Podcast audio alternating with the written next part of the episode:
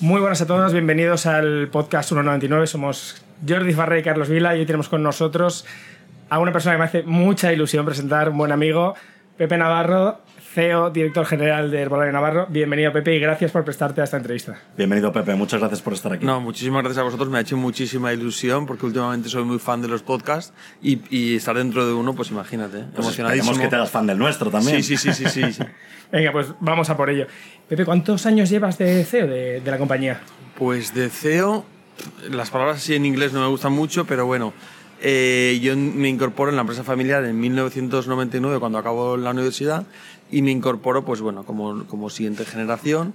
Y pues lo de director general CEO fue un poquito sobrevenido porque mi padre fallece en 2005 y bueno pues si quieres llamarlo CEO director general o lo que sea pero bueno me vi abocado en, en lo que es el a, a llevar gestionar ser la cabeza visible de la empresa. 2005 digamos. Qué bueno. Cuéntanos un poco, ¿qué es Herbolarios Navarro? Porque hay mucha gente, hay mucha gente que os conoce, sobre todo si vive en Madrid o en Valencia, por Sí. ejemplo, pero hay mucha gente que no es consciente de la magnitud de esta compañía. ¿Quién es Herbolarios Navarro? Pues mira, Herbolario Navarro es una empresa 100% familiar y con un claro, una vo- claro vocación de empresa familiar. Eh, tiene, este año hemos hecho 250 años, con lo cual es, Wow. es- sí, viene de padres a hijos. Y, y bueno, eh, empezamos en Valencia siendo un herbolario, imagínate, en 1771. Y hasta que poco a poco, en los años 80-90, empezamos a diversificar un poquito la oferta y bueno, empezamos a tener eh, alimentación ecológica, miel, dietética, panes integrales, hasta lo que ahora se ha convertido en una especie de tienda, supermercado ecológico fusionado con el herbolario. Ok, pero cuéntanos qué significa ecológico, porque sobre esto ha habido muchísimas controversias en el pasado, bueno, y hoy las sigue habiendo y las seguirá habiendo probablemente. Sí, ¿Qué más que significa? controversia, ahora si queréis entramos en, en temas controvertidos. Eh, ecológico está muy claro. La Unión Europea, bueno, en, el mundo entero, hay un certificado que es ecológico, que es desde, desde el campo, eh, no tiene ningún producto químico de síntesis hasta su elaboración. Es decir, es un, pro- un producto libre de, cualquier tipo de, químicos de síntesis. Con lo cual es- se dice que es mucho más natural, mucho más sano, mucho más, más saludable y no tiene poco a poco no, tiene, no estás consumiendo ningún producto químico en la alimentación. Bueno, de- hecho, eh, hoy estamos en uno de los, de los aquí en Madrid, en Princesa 27. Gracias por este, por este hueco. Pesa mucho la mochila, Pepe, de llevar una empresa de 250 años. ¿Siente uno la responsabilidad de todo lo que pesa? Equipos, más de 350 personas, facturación, proveedores. ¿Pesa mucho esto? Pues la verdad es que no pesa mucho en el sentido de como estás acostumbrado, si llevas la mochila ya no te das cuenta. Y, Te la van si- cargando poco a poco. Sí, sí, sí, sí. No, yo diría que no. Yo diría que no. Lo que sí que da muchas fuerzas es para saber tu visión. Es decir, eh, sabes que, que quieres, que, que, que llevas llegado a 250 años y mi intención, por ejemplo, es intentar dar la oportunidad a mis hijos a que continúen o a las siguientes generaciones. Bueno, al final lo que, lo que tienes ahora mismo, has llegado a 50 tiendas, ¿no? Sí. Con la nueva apertura que es en unos días en Portopí, en Sí, Mallorca. sí. Eh, ¿Te lo imaginabas esto hace 5, 6, 7 años? ¿Te imaginabas hace- este volumen? Pues hace 5, 6, 7 años sí que me lo imaginaba. Pero si quieres que te diga la verdad, hace 10, 15, 20 años no, no me lo imaginaba. Y además estar en Madrid con 10 tiendas, estar en, ciudades como Santander, eh, Bilbao, Palma, Mallorca, que es la tercera tienda, como decías, la verdad es que hace más años no. Pero bueno, muchísima ilusión. Lo que sí que es verdad que como nosotros en Valencia siempre hemos sido un referente a nivel de ciudad, de provincia y de comunidad valenciana, pues siempre has tenido un poquito el carácter de líder y, y cuando sales de Valencia quieres también ser liderar este sector. O sea que de alguna forma lo hemos ido construyendo y hace 5 o 6 años sí. El sector del, del herbolario, pero del- de lo ecológico en general, está viviendo un boom en estos momentos y probablemente solo sea el inicio de algo mucho más grande que esté por venir. ¿Hacia dónde crees que va el sector en un corto, medio y en un largo plazo? Pues si, si te refieres a España, por ejemplo, tiene Sí, sí. muchísimo recorrido. ¿Por qué? Porque si ves eh, en Alemania, en Francia, en Italia, en, en Reino Unido, hay cadenas muy, muy grandes y, y nacionales. Y si te refieres a nivel mundial, lo que ahora es, que decías tú, algo controvertido, es que todo el mundo es ecológico, todo el mundo es sostenible. Entonces, el cliente que realmente quiere quiere tener un producto ecológico, un producto saludable, lo que tiene que, buscar es la etiqueta, la etiqueta de, de es ecológico, que es en el caso de Europa, de Europa es una etiqueta verde con, con las estrellitas de Europa y ahí sabes que realmente es ecológico. Y cuando decimos ecológico no solamente es producto libre, eh, más saludable, libre de productos químicos, sino que es más sostenible en el sentido de medioambientalmente y luego socialmente. Muchas de nuestras empresas proveedores son, son familiares, eh, recuperan el territorio, están en, en la, en la tan famosa ahora de actualidad la España vaciada y lo que hacen es arraigar esas empresas al territorio y bueno, hacen repoblaciones de, pueblos que a lo mejor estaban prácticamente vaciados, se están repoblando. Eh, y luego también la parte social es muy importante.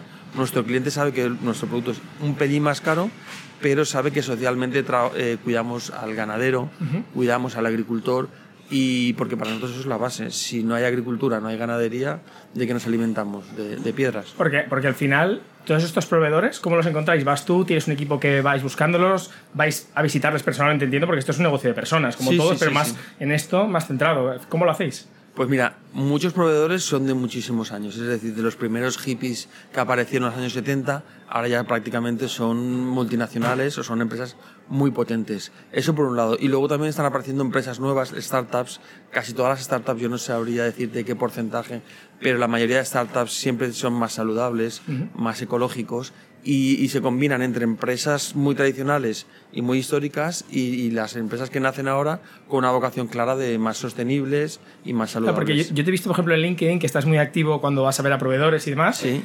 Los visitas y ves un poco el proceso, ¿no? Ese, ese proceso que os gusta ver desde Navarro, vais, lo visitáis y os metéis lo que te está a ti en las tripas, ¿no? Del negocio para saber al final lo que estás vendiendo aquí, ¿no? Claro, claro, súper importante. Y, y luego mirarnos a los ojos también a- al proveedor. Es decir, realmente ves que hay una vocación que la gente que quiere consumir productos ecológicos tiene que fijarse en ir a consumirlos a buenas marcas. Ahora, se ahora también existe lo que es el ecológico industrial, es decir, técnicamente es un producto ecológico, pero no hay detrás una familia, no hay detrás un saber hacer, no hay detrás un sabor un poquito más potente. Entonces eso es lo que cuando vamos a una fábrica, cuando vamos a un proveedor, a un ganadero, a un agricultor, vemos que realmente las cosas se están haciendo bien. Sois, yo creo, los primeros en Europa, me atrevería a decir, que habéis cambiado un poco el modelo de expansión de una compañía que hace lo que hacéis vosotros. Porque si no recuerdo mal, vuestra única competencia fuerte hoy es Biosebon, probablemente, del grupo Carrefour, si no recuerdo mal. Pero sois los únicos que, a diferencia de ellos, os ubicáis o en zonas prime o en centros comerciales, cosa que ellos van a barrio mucho más. Se parece mucho a un modelo de expansión de día al de ellos, probablemente.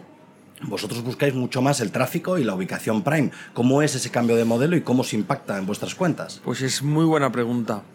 Y nosotros siempre hemos tenido, hay que tener en cuenta que el herbolario durante unos años pasó una crisis, en los años 90, 80, y nosotros siempre hemos tenido, el, el- de alguna forma, el coger la bandera del sector y dignificarlo. Entonces, estar en calles secundarias, eh, de alguna forma dijimos, oye, si hay otros países, o el modelo Steve Jobs con Apple, si una tienda de informática siempre había estado en un rincón eh, escondida y se va a las primeras calles, porque no podemos nosotros dignificar de alguna forma lo que es un herbolario o lo que es la dietética. Y esa es la intención. Lo que sí que es verdad es que el estar situado en estas calles nos da mucha visibilidad cuando llegas a una ciudad, estar en unas calles prime. Pero luego es verdad que las segundas y terceras eh, tiendas lo que hacemos es que buscamos las calles prime, pero de los barrios. Es decir, las calles más importantes, pero de un barrio. Y podría decirte que muchas veces son más rentables las, las calles principales de los barrios que la calle principal de la ciudad. Claro, sobre todo porque las rentas son mucho mayores Claro. que en un barrio, aunque no sea la calle principal. Eh, eso implica tener una mayor rotación en un producto que a priori debería de ser un poco de nicho, porque el bio todavía en España no es un producto de masa, sigue siendo un producto, corrígeme Sí, sí, si me sí, equivoco, un producto más de nicho. Eso requiere más rotación, pero también requiere de un margen fuerte para poder correr con tiendas, no sé cuántos metros tiene esta tienda, 300 metros a lo mejor. Sí, yo creo que o 400, 400 400 metros. O sea, hablamos de superficies grandes, rentas altas, más personal, porque tenéis que explicar mucho más el producto que un supermercado, que es un autoservicio. Eh, ¿Tenéis más margen que un supermercado tradicional para poder afrontar estas condiciones? Pues yo no sé si tenemos más margen que un supermercado tradicional. Entiendo que algo más seguro que tenemos. Pero no, nos- no- no tenemos que olvidarnos que somos un herbolario también y que el 40-50% de nuestras ventas vienen de dietética, comprimidos, pastillas y cosmética, con lo cual eso tiene mucho más valor añadido.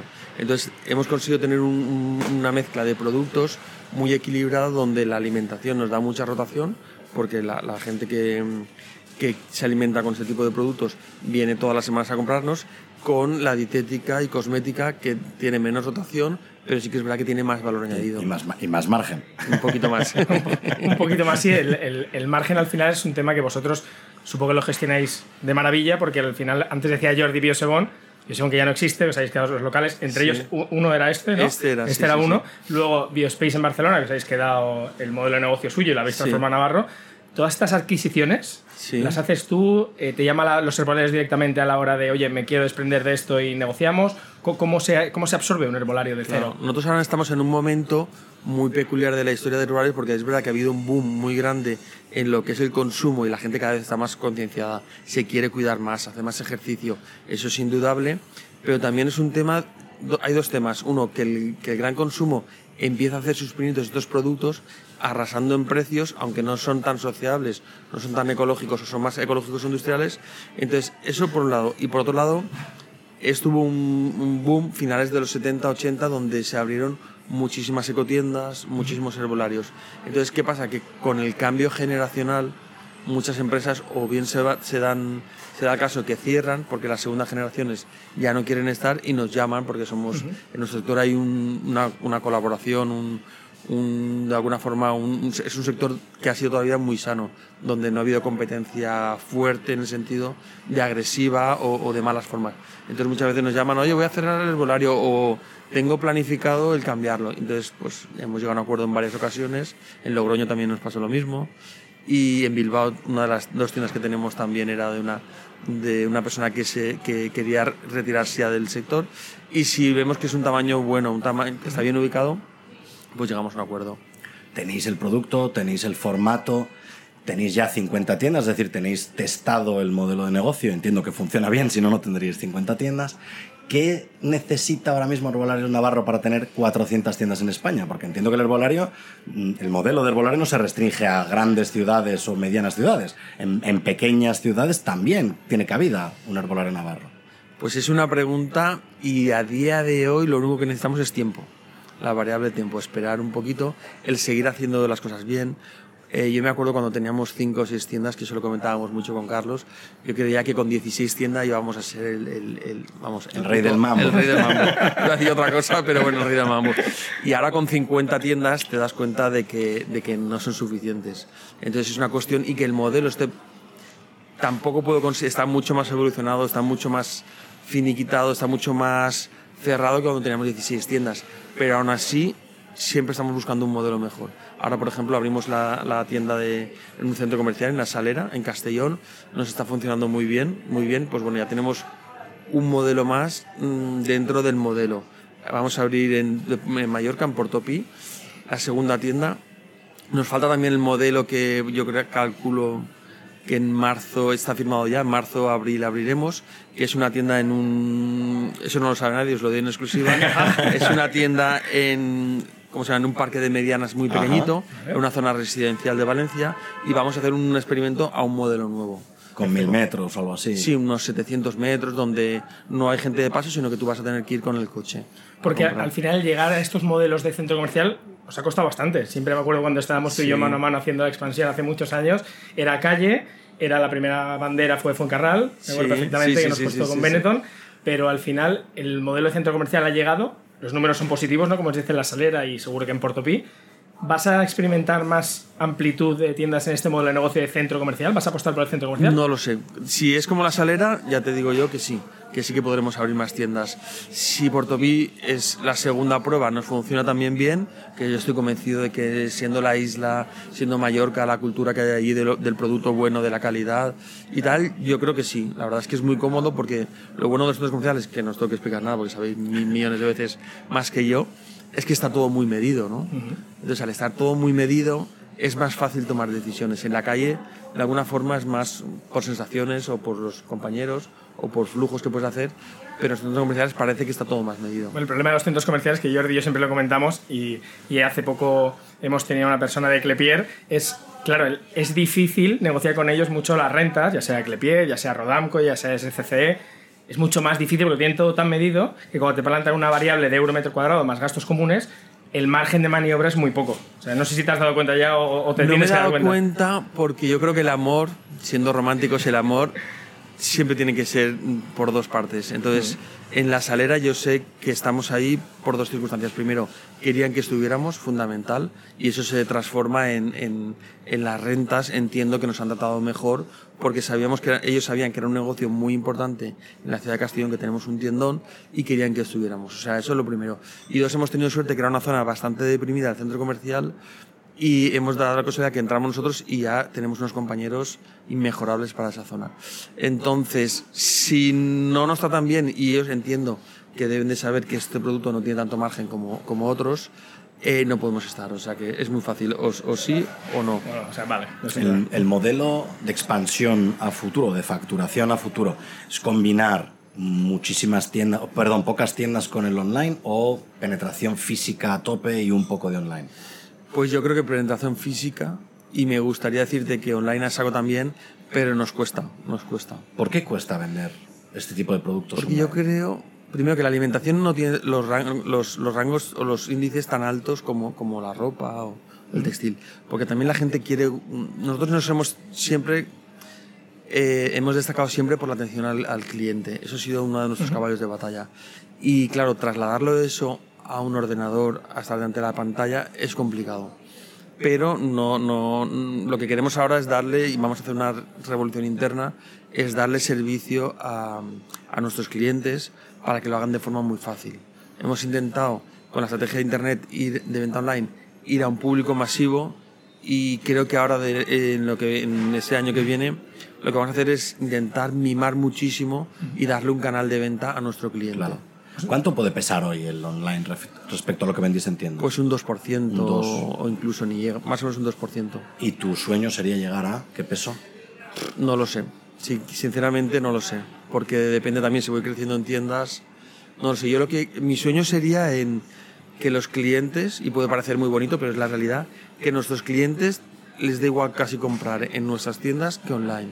Ese sería mi sueño. Hacerlo muy fácil para que el cliente se sienta muy cómodo. Bueno, al final lo haces fácil con la colab- colaboración que habéis hecho por Globo, que yo lo consumo en casa. Esto es una colaboración muy fácil. Es una Sí. colaboración cara, entiendo, ¿no? Porque Globo tiene unos márgenes que hemos hablado muchas veces aquí, que es de más de un 20%, y para la tienda aguantar esto no tiene que ser fácil, ¿no? Independientemente, aunque el cliente se lo entregues en 20 minutos, pero al final ahí vas a tener mucha información de Globo, ¿no? De cuánto te piden, las horarios que te piden, los productos. Claro. Globo lo que tiene, y también va por barrios, es muy curioso porque no en todas las tiendas se las diferencias entre, entre comercio o entre ventas es muy, es muy dispar, entre barrios o ciudades. Eh, ahora mismo no es rentable, pero sí que es verdad que nuestro objetivo es dar un buen servicio al cliente. Entonces es verdad que hay mucho cliente que le es muy fácil pedir por Globo, depende del barrio o de la ciudad. Entonces es nuestro objetivo. Y ir de alguna forma madurando este modelo y en base a eso pues veremos si es rentable o no rentable o, o lo potenciamos o lo dejamos ahí como servicio. Porque al final, yéndonos de- del online a la parte física, que a mí es, es la que a Jordi a mí nos, nos mueve el corazón, y a ti sí que también, estás Fuencarral, Sí. estás en las ciudades más importantes de España en cuanto a Alcalá, eh, tienes tienda en, en Valencia, tienes tienda en Castellón, empiezas a tener un peso muy notorio jugando Sí. en primera división, has llegado a Champions, Sí. como tu gran Villarreal y Valencia, has llegado a Champions. ¿Cuál es el sueño de Pepe Navarro de necesito estar en esta calle para cumplir un sueño, como igual que la moda tiene un Preciados, un Gran Vía, un Serrano? ¿Cuál es tu sueño? Porque claro, entiendo que hace 15 años no te imaginabas un Fuencarral, un Alcalá, un Jorge Juan. No. ¿Cuál es tu sueño hoy en día? Pues en cuanto a calle, no te creas que tengo sueño. ¿No? No. Lo que sí que tengo sueños es de estar en todas las ciudades de España. Es decir, ser una marca totalmente mm, a nivel nacional. Eso sí que me hace mucha ilusión. Y además tenemos la suerte de vivir en un país espectacular donde es, además de, de trabajar, que obviamente eh, vas, trabajas y a lo mejor comes en un barecito de prisa porque tienes que ir a la siguiente tienda, el conocer a gente, estar en Murcia, estar en Mallorca, estar en Bilbao, Santander, conocer gente de toda España, a vosotros os pasará. A mí me encanta. Y estar en cada, en cada tienda de una ciudad me da una vidilla Bueno, tremenda. nos pasaba más antes que ahora, quizás, ¿no? ¿Por qué? Llega un Porque- punto de cuando las has visitado todas las calles y Ya te las sabes. Sí, sobre sí, todo sí. porque en nuestro trabajo eh, crees que vas a una ciudad y parece que vas de turismo y no, vas siempre No. a la misma calle y vas siempre a los mismos sitios. o sea, Mismos tramos de calle, Mismos tramos de calle. Y ¿no? nos, pasa, y nos pasa que depende de la ciudad, no voy a decir nombres, depende de la ciudad que digas que vas, la gente te dice, ¡y qué bien, ¿no? Sí, y hay otras ciudades que te claro. dicen, Regular, te regular. ¿no? Nos pasa, nos pasa mucho. Porque sí, sí. al final estas, estas ciudades, ¿cuántas, ¿cuántos navarros caben en España? ¿Has calculado? no, no, mira, no. A día de hoy hay 50. Hay En 50, breve. pero podrían decir 400, podrían caber. Mira, en, en, en Italia una cadena amiga nuestra ¿Sí? y, y muy similar a nosotros tiene 360. Vale. En Francia una cadena amiga nuestra también tienen 400, 500. En Alemania ni te cuento, es una barbaridad. Y pueden caber ¿Y muchas. todo esto cómo se financia? ¿Es, eh, ¿Hacéis eh, a través de bancos? ¿Lo hacéis propio? ¿Lo hacéis con beneficios de otras tiendas? Porque claro, eh, financiar todo es- esto cuesta mucho montar. Cuesta mucho, Por cuesta eso, y, cuesta, y porque vosotros os implicáis personalmente, ¿cómo lo hacéis? Pues nosotros en primer lugar, eh, como una, una empresa tradicional, primer, no repartimos prácticamente dividendos, sino que se van eh, de alguna forma metiendo en la misma empresa para ir creciendo y ir financiando las próximas tiendas y como una empresa tradicional, eh, financiación bancaria. O sea que no tenéis previsto meter, ahora que está tan de moda, un fondo de inversión, un family office. En principio no, no porque primero no, nos sentimos cómodos, no tenemos ganas de crecer muchísimo porque porque el modelo, aunque como ya hemos comentado antes, está bastante asentado, aún nos queda muchísimo que aprender. Eh, y sí que es verdad que se nos acercan muchos fondos y fondos amigos y y ¿Fondos amigos? ¿Eh, ¿Pueden ir a la misma frase esto? Bueno, ¿Fondos amigos porque de momento no son, no son me refiero que Fondos de amigos. De amigos, más eso sí. de amigos incluso aparentemente por, por la inversión que han hecho en otras empresas son fondos que no son fondos muy agresivos por eso se llaman amigos y pero nos sentimos muy cómodos como estamos Eh, yo creo que, que la empresa familiar es muy importante en, en todos los países y eh, de alguna forma no nos gusta tampoco el modelo que está ahora de quemar inversión no, no nos gusta porque pensamos que las empresas no solamente están para ganar dinero, sino para crear riqueza. Y que, que digo crear riqueza con crear empleo de calidad, eh, crear riqueza en el barrio, en la ciudad. Y tenemos como una labor social, eh, todas las empresas, no solamente la nuestra porque es más ecológica y tal, sino que esto, entonces el ir a un fondo, de alguna forma como que puedes pervertirte un poquito el, el, el trasfondo del negocio. Porque al final los- el, el- el fondo, cuando se os ha acercado, ¿os ha hecho el cálculo de facturas esto, esto es tu beneficio, hago un múltiplo de 7 y esta es la propuesta? ¿O no lo has dejado llegar hasta ahí? No hemos llegado a dejar hasta ahí, por si acaso.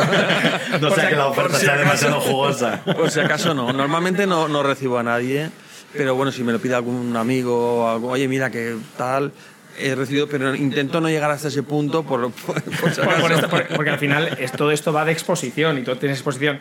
Es expansión, las provincias, el país, eh, em, revistas especializadas en retail. Tienes muchísima exposición en los últimos dos años. O sea, en eso se fijan los fondos. Claro, sí.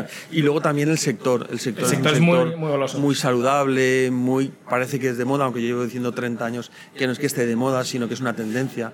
Cada vez los países que, que tienen sus primeras necesidades cubiertas, pues que buscan pues calidad de vida, que tus hijos tengan lo mejor, eh, hacer ejercicio, cuidarse bien, la salud. Entonces es una tendencia al alza y en España yo creo que nos queda muchísimo recorrido aún. Claro. Dinos, yo sé que es complicado preguntarle esto al CEO, al propietario de una, de una compañía como la tuya. Dinos algo que no hagáis bien y que te gustaría cambiar y que no has sido capaz de cambiar todavía. Pues que no hacemos bien muchísimas cosas, muchísimas cosas y necesitaríamos dos o tres programas. Bueno, la que, la que más te molesta que no seáis capaces de mejorar. Pues déjame un poquito, déjame un poquito, porque al final por pesados, yo siempre digo que por pesado lo conseguimos. Déjame un poquito de tiempo, si quieres luego me lo vuelves a preguntar. Venga, perfecto. En todos estos años que has estado haciendo expansión, a ratos con Carlos cuando él comenzaba en esto también, a ratos con otros compañeros, eh, ¿en algún momento eh, has tenido que llevarte a un propietario a comer a algún sitio y pagar una comida súper cara para llevártelo al huerto? No, no, la verdad es que no. ¿Nunca? No, no. No ¿O te pues han sí. llevado a ti para convencerte? ¿Te quieres ¿O te han llevado a ti para convencerte? Tampoco, tampoco. No, no, no somos muy, muy, a lo mejor demasiado, o necesitamos ser un poquito más empáticos con las propiedades, pero la verdad es que yo recuerde, no. No, sí que es verdad que el propietario de Alicante, cuando estamos firmando, nos llevó a un buen restaurante de, de Alicante, pero por cortesía. Pues ya ¿no? después de haber firmado, No ¿no? habíamos firmado, creo, pero era por cortesía. O sea que no. Comimos muy, una receta muy buena en. Sigue siendo tú y yo los únicos, Jordi, que celebramos los contratos antes y, y llevamos a gente a comer, nos llevan a comer Sí, para sí, cerrar acuerdos. efectivamente. Sigue siendo este. Tengo que aprender de los maestros. No, no, pero al final esto es, es- es- es curioso porque hay gente que lo celebra con un café, hay gente que ni lo celebra o hay gente que lo celebra eh, a posteriori. Pero al final la celebración que hicimos yo y yo de llevarte a un propietario, a una marca, invitarle a un restaurante a comer y tal, al final la gente ya no lo hace tanto, parece. ¿no? Es que esto se está perdiendo porque además ahora tú puedes firmar un contrato digitalmente y es válido. Sin verte. Sin verte y entonces se está perdiendo esto de, bueno, que vengo aquí con las tres copias del contrato, vamos a firmarlo y luego nos vamos a comer, ¿no? O sea, yo creo que eso es una buena yo creo que eso es una buena una buena forma de trabajar. Lo que pasa es que en nuestro caso y Carlos siempre me ha reñido no tenemos responsable de expansión. Entonces yo creo que de alguna forma tendríamos que tener más tiempo para dedicarle a los propietarios pues a comer o, o en Navidad felicitarlos y tal lo que pasa es que en nuestro caso como yo llevo la expansión pues pues se nos acumula la faena y no lo hacemos pero creo que sería una buen, una buena forma de trabajar Pepe hace la expansión porque le gusta mucho. Le gusta ir a la ciudad, ir, visitarla, Bueno, sentirla y luego al final claro. esto es un tema también de Sí. personas y, y de tocar el terreno. Sí, sí, sí, de sensaciones y de ver y hacer muchas preguntas. Y cuando vas a, a la ciudad, a otras ciudades, te metes en la competencia, entiendo, para ver cómo lo hacen o no. Pues mira, eh, con lo que decías antes del modelo, es importante, se supone que cuanta más competencia hay, es mejor. Y en nuestro caso, ya te digo yo que, ahora sí con las 50 tiendas, mm, sí que las vemos y cuando hay mucha competencia te cuesta más entrar a una ciudad. Es decir, yo, yo siempre comparo con, con el fútbol, que no es lo mismo jugar en casa que jugar fuera de casa. Si tú vas a una ciudad nueva y hay una persona que lleva 30, 40 años dando un buen servicio, te cuesta muchísimo rascar. Entonces sí que vamos a ver la, la competencia y lo que procuramos es ponernos lejos, ubicarnos, normalmente si podemos, ubicarnos lejos para, para no de alguna forma ser el, el pez gordo que se come al pequeño, sino que convivamos siempre, si se puede, en paz. Curioso esto, me hubiera esperado ponerse eh, con una tienda mucho más grande de un herbolario tradicional, ponerse al lado precisamente para, Sí. para captar a su clientela. ¿no? A lo mejor lo hacemos mal, no lo sé, eh, pero de alguna forma yo creo que, que intentamos ser lo más, no siempre pasa, ¿eh? Intentamos ser los más respetuosos también con la competencia. No, no, no lo digo por una cuestión de, de comerse a la competencia, sino porque al final pasa mucho con la ropa infantil, por ejemplo, que Claro. se suelen colocar unos cerca de otros, porque al final eh, la moda infantil no deja de ser, y en los últimos tiempos más todavía, una especie de nicho también, Claro. grande, pero una especie de nicho. Entonces al final, si estamos todas las tiendas de, de niños juntos, al final es más fácil que una mamá o un papá entren en una tienda, lo que vean no les gusta, salgan, entren a otra, no les Claro. puedan comparar ¿no? con, Sí. con mucha mayor facilidad que si están a un kilómetro de distancia una de otra. Lo que pasa es que yo creo que nuestro sector no es como la ropa, que yo creo que sí que se tiene que concentrar para lo que dices tú, que sea mucho más cómodo. Nuestro sector es, es por zona geográfica o por área o por barrios y de alguna forma las diferencias de precios tampoco es tan notable. Entonces, sí, mm, intentamos que no, pero a veces que, que no, no voy a quedar aquí de, de lo que no soy y a veces que da la casualidad que, está- que nos ponemos cerca de otras Porque tiendas. vuestro valor diferencial respecto a una competencia local, Sí. que puede ser el surtido. Pues puede ser surtido que es mucho más amplio, puede ser productos que nosotros tenemos un 40% de nuestra facturación es marca propia, con lo cual si el, si el cliente lo prueba ya es muy difícil que se vaya a- al otro comercio, porque si lo prueba siempre solemos ser un poquito más baratos en nuestras marcas, con lo cual nos llevamos, es más fácil que nos llevemos el gato al agua. ¿Qué, qué porcentaje hay de gente, de gente que se fideliza en Navarro de las ventas? ¿De un 100% de ventas, por ejemplo, en Princesa o cualquier tienda de Pues España? en Princesa ahora mismo no, no sabría decirte, pero la media ahora mismo está en un 64, 69%. o sea, 64, 69 es gente que os es fiel. Solo hay un. Bueno, fiel, fiel no lo sé. del Bueno, todo. pero no, pero que sí se compra estamos regularmente. fidelizados, sí, que estamos que, que nosotros le decimos que, que, que están dados de alta en nuestro club de fidelización. Vale. Un 64-69%. Hay tiendas que mucho más. Pero que esto es una barbaridad. O sea, Es sol- una solo un barbaridad. 30% es gente que te pasa por la calle y te conoce de primeras. Sí, claro. Sí, casi un 70% es gente que. Bueno, que- eso habla de que- que es un nicho, todavía no deja de ser un mercado. Es un Claro. mercado creciente enormemente, pero no deja de ser un mercado pequeño todavía. Claro. Es un mercado pequeño y sobre todo también que es un, es un cliente muy recurrente. Es decir, si tú eliges eh, cuidarte, eliges llevar una vida sana, natural, pro- productos ecológicos, al final siempre tienes que recurrir a... Es como la alimentación, que casi todo el mundo tiene su supermercado de confianza o algo así. Si- Si a día de hoy a ti te dieran para la empresa un millón de euros, ¿dónde lo destinarías? A montar tiendas. Es- Directo. Es, un. Directamente. Es un vicio. Esto es un mensaje para los apocalípticos del retail. Lo a montar siento. tiendas. Pero igual es un problema que tengo. No, eh, no, que es- nos es- encanta, nos encanta. es un, es vicio, respuesta. es un vicio, es un vicio. Y me lo he preguntado muchas veces, ¿eh? De- ¿Qué pasaría si- ¿Qué pasaría? Pero sí, yo creo que a montar tiendas. Porque ¿a qué ritmo estás ahora anualmente? Desde los últimos años, ¿cuántas al año hacéis? Pues mira, eh, este año llevamos montados unos 7 u 8 tiendas. A mí al principio me decías no más de dos, Carlos. O sea, Claro. ahora son siete. Porque había que pararte, había que pararte, que si no monta más. Sí, pero la verdad es que depende también de eh, vosotros. No sé si en, en vuestra experien- la experiencia. eh, bueno, yo creo que sí, que hay tiendas que crees que van a, a- a empezar como un tiro y a lo mejor son tiendas que le cuesta medio año, un año cogerse. Y tiendas que no arrancan nunca. y tiendas que no arrancan nunca. Y luego tiendas que las pones aquí de medio casualidad que alucinas con, con- con lo que venden. No sé por qué, porque vosotros que sabéis final, más. es- tú has dicho una cosa antes de los centros comerciales, que, que por dentro me he sonreído porque decías, no, los centros comerciales está todo eh, parametrizado, ¿no? Está todo controlado, tenemos indicadores y tal. Yo creo que el retail es la ciencia más inexacta que, que puede existir. Lo que pasa es que lo que nos dedicamos a esto, intentamos eh, darle un sentido a lo que hacemos, ¿no? Y cuantificamos el tráfico, eh, vemos las edades, hacemos nuestras gráficas, tiramos, tiramos eh, muchas gráficas para intentar analizar y hacemos muchas cuentas de explotación. La realidad es que a veces sitios que crees que no van a funcionar son un petardo y sitios que crees que van a funcionar espectacularmente bien, de repente son un bluff. O sea, es, es tremendamente complejo, sobre todo cuando hablas de productos que no están tan estandarizados. ¿no? Al final, un mango que tiene muchísimas tiendas lo puede tener más o menos estandarizado el funcionamiento de una tienda. Pero una cadena, y yo que me dedico a abrir tiendas en muchos casos de cadenas extranjeras, no sabes cómo puede reaccionar Claro. un país ante un nuevo producto, ante una nueva marca. Es tremendamente complejo, aunque lo queramos cuantificar. Sí, sí, o sea, lo sí, digo por tu tranquilidad. ¿no? Vale, vale, pues eso me deja más Yo tranquilo. creo que nuestro trabajo, lo, que, lo, lo más importante de lo que hacemos nosotros, pero de lo que haces tú también a la hora de abrir tus tiendas, es intentar minimizar los riesgos. Yo creo que eso es lo más importante. Cuando tienes una cuenta de explotación, no vayas a intentar averiguar cuánto es lo que vas a vender, sino si lo que necesitas para que la tienda sea rentable es factible de manera holgada o no lo es. Porque si no lo es, la respuesta es no lo hagas. Esa es, mi, esa es mi que a veces me da la sensación de que, de que no hacemos un estudio tan elaborado y esa es la pregunta. La pregunta es sí o no. Hacemos un, un Excel Sí. muy, muy, muy sencillito y en base a los gastos que, que más o menos ya están controlados, luz, agua y el alquiler y el gasto de personal ya está controlado, es, es esa la pregunta. Y a veces me entra complejo decir, ostras, estaré siendo poco sofisticado haciendo un plan de, de negocio, tales.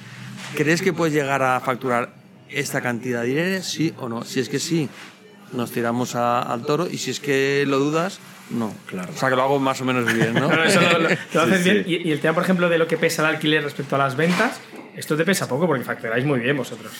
Mm, no sé yo, ¿eh? Hay tiendas que ahora, por ejemplo, con la crisis esta de la, de la luz y, y los gastos y el IPC y tal, me estoy planteando algo que nunca me había planteado y es la reubicación de tiendas que porque vendan mucho está muy bien, pero el alquiler es tan alto que prefiero una vez, como lo que os decía antes, tienes tu cliente de dónde viene, irte a un barrio, a una calle, donde los alquileres son más de- en la calle principal, pero más, de- más, más normales y dejar esa zona. Claro. Eh, una, una cosa que a mí me, me- nos está preocupando en general a todos los que nos dedicamos a esto. Eh, tenemos unas tasas de intereses altísimas, el coste de la luz altísimo, el gas altísimo, todo cuesta muchísimo más, ¿no? el IPC que no para de subir. ¿Esto afectará en 2023 a las ventas en el sector de la herboristería en general o de albío en particular? Seguro, seguro, seguro que sí, seguro que sí. Es, sí, sí. Negativamente No sé. en el sentido que vais a perder ventas, o sea, sensible. No sé si llegaremos a perder ventas. Sí, sí que somos sensibles al precio. No sé si llegaremos a perder ventas porque el IPC, nosotros, eh, como el consumo en España ha crecido tanto de producto ecológico, es verdad que llevamos como 10 años que los precios, en vez de subir un 1, un 2% o un 5%, han ido bajando. Es decir, que tú hoy en día puedes encontrar productos mucho más baratos que hace 10 o 15 años. Y se supone que aún van a tender a bajar. Pero este año lo que ha pasado es que, aunque no ha subido tanto como la alimentación convencional, porque el diferencial de precios es, es- es- es mayor, pero sí que es verdad que ha crecido. Entonces, quizás no en ventas, es difícil que bajemos de ventas, pero en unidades vamos a estar ahí. ¿Cómo tenéis previsto reaccionar desde el punto de vista comercial a esta situación? pues ayudando una de las cosas que hemos hecho y, y la verdad es que tengo que dar las gracias aquí a los propietarios de los locales es durante esta, esta subida de, de, de luz hemos pedido de alguna forma que nos aminoren la, la renta. Sí, y, la verdad, sí. Y la verdad es que la- tengo que decir que el 90% de propietarios nos ha respondido favorablemente. Y luego, pues, al final yo creo que estas crisis lo que te hacen es cambiar el modelo. Ahora, por ejemplo, que estamos en, en una época que no hace ni frío ni calor, estamos en otoño, principios de, de- Estamos siendo mucho más conscientes de ser más ahorrativos en lo que es los aires acondicionados, no llegar a una tienda y directamente encenderlo por sistema. Eh, estamos controlando las temperaturas, si no llega a 27 grados, que es la, la recomendación que nos hacen desde el gobierno, eh, no encender los aires acondicionados, por el frío vamos a hacer lo mismo, o sea que intentar paliar esas subidas con de alguna forma poner eh, neveras o poner utilizar LEDs para no- que no consuman tanto, es decir, intentar hacer lo máximo posible para no tener que repercutir una subida de precios. en Y desde el punto de vista comercial, ¿habéis previsto a lo mejor trabajar con productos más baratos, hacer más promociones? No, nos damos cuenta que nuestro cliente no quiere productos más baratos. Quiere los productos, como todos, los, los que tenemos, si son más baratos, pues felices. Pero nuestro cliente busca una calidad diferenciadora. Si, si, quieren, si es un cliente que va buscando productos muy baratos, ya se va a otro tipo de establecimientos. No es vuestro cliente Navarro. No es nuestro cliente, nuestro cliente es un cliente que le gusta el sabor, que le gusta la procedencia, que está dispuesto a pagar un poquito más si sabe que le tratamos bien al agricultor, si le tratamos bien al agricultor, ahí al ganadero. Pero eso no quiere decir que, que- nosotros hemos hecho un esfuerzo durante 10-15 años de bajar precios, bajar precios, bajar precios, porque el consumo está subiendo. Pero no, no estamos queriendo buscar productos low cost, ni mucho menos. Para ti, eh, ahora cambiando de tercio, ¿qué es más importante con tu vista de pájaro que tienes de la empresa? ¿Un buen máster MBA y los contactos que te dan? ¿O tener una buena agenda de contactos del que tirar en ciertos momentos? Uf, esa pregunta no me la esperaba. ¿Cómo, cómo? ¿Qué es, ma- qué es más importante para ti? ¿Formarte en un buen máster MBA que sea reconocido, te dé prestigio, te dé conocimientos y te dé la gente del sector o de otros sectores tener otra visión? ¿O tener una buena agenda de contactos en tu teléfono y poder tirar de ellos en determinados momentos? Las dos, no me puedo quedar con ninguna.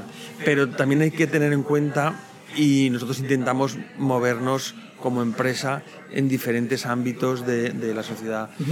Pero lo que es muy importante es que nosotros vendemos por nuestro cliente, no vendemos por los contactos. No somos una empresa de, de servicios y, y que tenga que tener muchas relaciones sociales, sino que nosotros nos debemos al cliente, no nos puede obsesionar las relaciones sociales, los contactos, eso te ayudan a, y tú sabes que muchas veces haces- ya coges una llamada, oye, esta calle cómo te va, este centro comercial cómo te va, y de vez en cuando te molesto con preguntas de ese tipo, pero lo importante es nuestro cliente, nuestro cliente.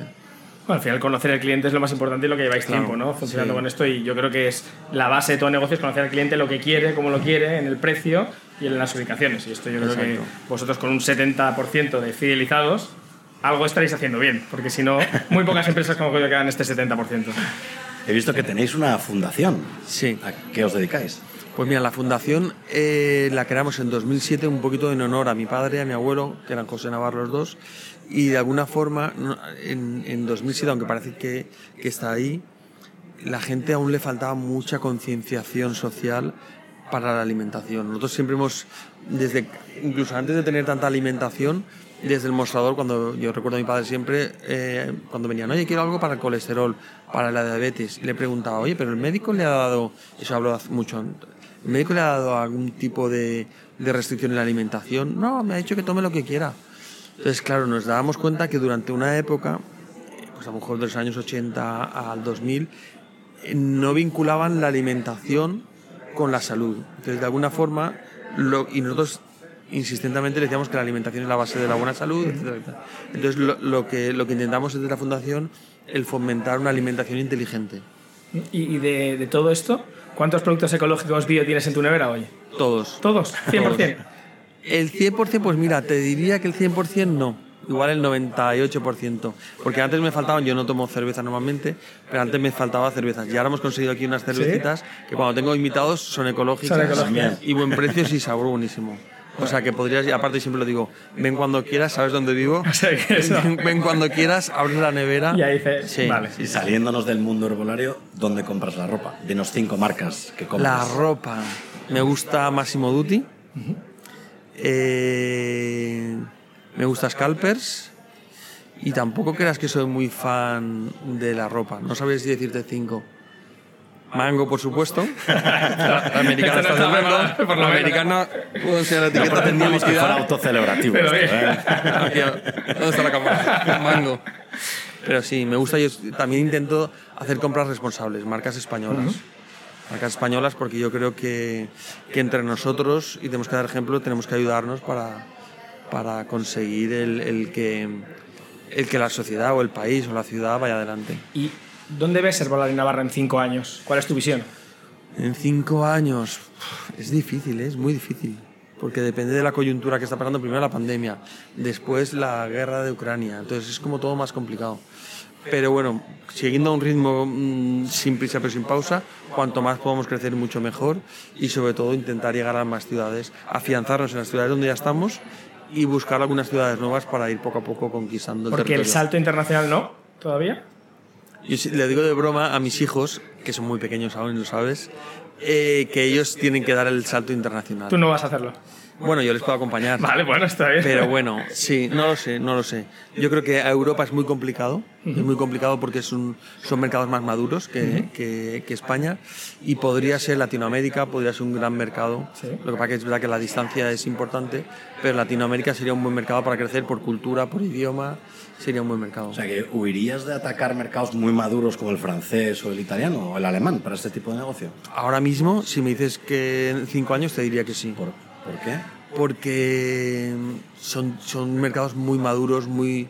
Muy maduros, pero mucho más caros que el mercado español. Quizá. Bueno, en Navarro- nuestro sector no. En nuestro sector, si tú te vas a Alemania, hay productos como la fruta y verdura que sí que son más caros, porque la- casi todas vienen de, o de Latinoamérica, o de España, o, o de África. Pero en lo que son productos elaborados mm, no son más caros. Incluso, y si son más caros, la diferencia entre el nivel económico de, de la población y el sector, por eso son tan, tan, tan bestias. Entonces, ahora mismo, si me dijeras, sí que rechazaría el ir a- a mercados europeos. En Portugal no estáis, ¿verdad? En Portugal no estamos. Y tampoco os lo planteáis. Ahora mismo no. Si me dices ahora y para los cinco años próximos, no. Pero no, nunca se sabe. Bueno, esto, esto cambia rápido, porque al final vosotros, eh, por números que hemos visto, en el 21 teníais una facturación de 34 millones, que decíais un 15 para el 22, que nos Sí. sitúa casi en, en 39 con algo. Sí. ¿El 23 va a ser un 15 también? ¿Va a ser esta subida que hayamos visto que en tres años hayáis crecido un es- 45? Esa pregunta es muy difícil. La verdad es que no tengo ni idea ahora mismo. Y, y porque además es que intentamos hacer presupuestos, pero es muy difícil porque, porque es que alguien se esperaba lo de la guerra de Ucrania, alguien se esperaba lo de la pandemia, solo nos faltan que vengan los marcianos. Pero bueno, yo, cal- yo creo que sí que podemos irnos a un 10, un 15% de crecimiento el año que viene. Porque estos consejos, ¿quiénes estáis en el comité cuando se toma una decisión de abrir una tienda, reformarla, cerrar, abrir un acuerdo con Globo, un acuerdo con un proveedor? ¿Quiénes estáis en la mesa sentados? Pues nosotros siempre hemos tenido la vocación desde hace 10, 15 años, o, o incluso un poquito más de 15 años, de tener una vocación de crear unos cimientos muy sólidos para el crecimiento. Entonces, eh, lo que son los servicios centrales que le llamamos nosotros, eh, está muy profesionalizado. Entonces, tenemos un comité de dirección donde se representan todas las áreas de negocio y donde se toman decisiones. Y luego, si quieres, tenemos un consejo familiar, que somos mi madre Sí. y yo, eh, tú bien la conoces, y donde las decisiones más importantes que se tratan en el comité de dirección nos sentamos y hacemos consejo de administración que decimos nosotros y a lo mejor tomando un café, almorzando, tomando nuestra tostada, tomamos esas o refrendamos las, las, las, las decisiones que se hacen- en el comité de dirección. Desde aquí mando un beso a Lola, que es la madre de Pepe, que Y yo no he alma visto... mater, y el alma mater de la empresa. Yo no mater. conozco, pero le mando un beso también. No, te lo digo porque yo he visto negociaciones de Lola y Pepe cuando empezaron en Madrid y siempre me decían, hacemos, que yo no lo entendía mucho, hacemos una apertura en Valencia, una apertura en Madrid. Y yo preguntaba, Lola, ¿y por qué? Dice, porque no hay que perder nunca la esencia de donde vienes. Las raíces. Y es que las, Las raíces, raíces. ¿Y en Valencia cuántas tiendas tenéis en Valencia o alrededores? Pues ya tengo que decir que en Valencia, ahora mismo tenemos en Valencia Capital tenemos 10 y alrededores, en la provincia tenemos unas 20. Ostras, que se Pero en Madrid ya tenemos 10. En Madrid la verdad es que tenemos 10 tiendas y la acogida ha sido bestial en Madrid. en Estáis Madrid. conquistando Madrid poco a poco. Es que Madrid, Tramo Madrid. tramo. Yo creo, que No, Madrid nos, yo creo que Madrid nos ha conquistado a nosotros porque desde el primer día, y tú sabes muy bien que, que fue un acierto la calle Foncarral, que colaboraste tú, bueno, colaboraste, ¿no? Que, que nos diste el pase de gol tú en la tienda de Foncarral, siempre nos ha cogido desde el primer día fenomenal. Entonces en Madrid nos sentimos en casa. Y luego hay una cosa muy curiosa también que los equipos, el equipo humano de Madrid es excep- bueno, no, no- puede parecer que los demás no lo son, pero el de Madrid puedes creer que, que como es una ciudad tan tan tan grande con tanta gente pueden ser eh, los equipos un poquito más, como digamos, más más independientes, más sin tanta raíz de empresa. Y para nada, tengo que decir que el, el equipo humano de, de Madrid, al revés, es, es una familia y, y no tiene nada que ver. También que es verdad que a lo mejor, como somos una empresa muy familiar y somos una familia, ellos han intentado formar parte desde el primer momento de... de- de la Veía yo ayer Navarro. una estadística que donde más herbolarios hay en España, ¿sabes dónde es? ¿En Elche? No, no, de, de- de comunidades. ¿Sabes dónde hay más? ¿En España? No, En Andalucía. no me digas. ¿No estáis en Andalucía? No, pero no me toque las palmas. es que el ave llega muy bien desde Madrid. Sí, sí. Y desde Valencia. ¿Por eso? Porque en Valencia, la verdad, pero es que cuando. Bueno, no os tengo que decir nada porque sois los reyes de la expansión y del retail. Pero España puede llegar a parecer pequeña, pero es muy profunda. Porque tú te coges. Hubo un. Creo que fue en el año 2016 que queríamos crecer tanto por Andalucía como por el norte. Nos fuimos al norte y, claro, te coges Bilbao. San Sebastián, Vitoria, Pamplona, Logroño, en ese cogollito de, de, geográfico hay una profundidad acojonante. Y si te coges Andalucía, Bueno, ya no te la acabas. ni te claro. cuentas. No, no, por eso. Sí, sí, sí, sí, sí. Pero sí, me encantaría ir a Andalucía. Me encantaría. Perfecto. Pepe, ¿a quién te gustaría que sentáramos aquí la próxima vez? Uf. Aquí ponemos un aprieto. Venga, aquí ponemos va. un aprieto, va. Pues mira, sí, una empresa valenciana, alicantina.